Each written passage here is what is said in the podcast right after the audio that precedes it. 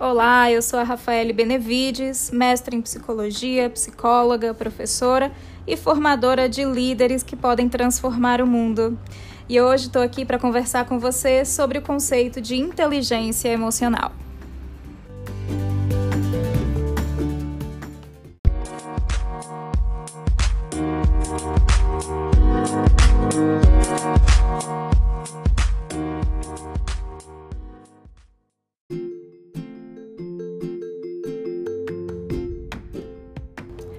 Antes de tudo, é importante que o ouvinte conheça o Daniel Goleman. O Daniel Goleman é um psicólogo com doutorado em psicologia pela Universidade de Harvard e foi ele quem popularizou o termo inteligência emocional. O Daniel Goleman ele fez a sua pesquisa, a sua tese do doutorado é, sobre comportamento humano, as reações do cérebro, que eram temas que ele já discutia no The New York Times. Ele passou 12 anos à frente da diretoria de ciências do, do jornal The New York Times. E aí, esses 12 anos de experiência nessa área renderam para ele duas indicações ao prêmio Pulitzer, um dos maiores reconhecimentos na área do jornalismo.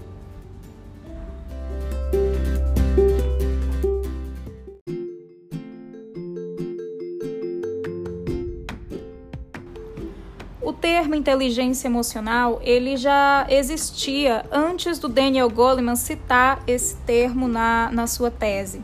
Mas foi no livro dele, né, gerado a partir da pesquisa que ele fez, que o termo ele se popularizou.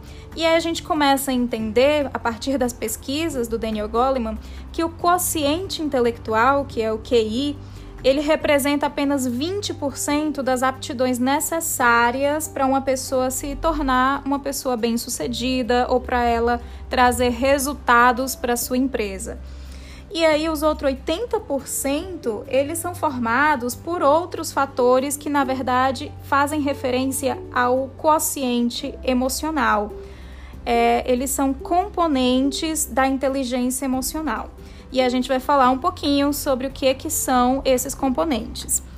Inicialmente, o Daniel Goleman ele fala que a inteligência emocional ela repousa sobre quatro pilares.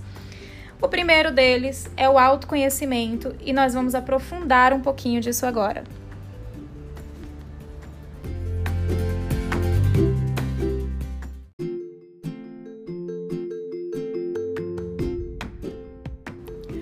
No livro, Daniel Goleman, ele começa a explicar autoconhecimento a partir de uma frase que é creditada a Sócrates e diz: "Conhece-te a ti mesmo". Ele começa falando sobre uma velha história japonesa de um guerreiro samurai que certa vez desafiou um mestre zen a explicar para ele o conceito de céu e inferno. O mestre Zen, olhando com desprezo para o samurai, responde: Eu não vou perder o meu tempo explicando para você o que é céu e inferno, porque você não passa de um rústico. E aí o samurai, atacado na sua própria honra, ele tem um acesso de fúria. Ele saca a espada da bainha e ameaça o mestre Zen, dizendo: Eu poderia matar você pela sua impertinência. E aí o monge, o mestre Zen, olhando essa situação, ele calmamente responde para o samurai: Isso é o inferno. Espantado com a verdade na frase, na, na afirmação do mestre Zen, o samurai ele cai em si e ele percebe o quanto ele foi dominado pela própria emoção de cólera, de vaidade. E aí ele começa a se acalmar, ele embainha a espada e agradece ao monge por essa explicação. E aí o monge calmamente diz: Isso é o céu.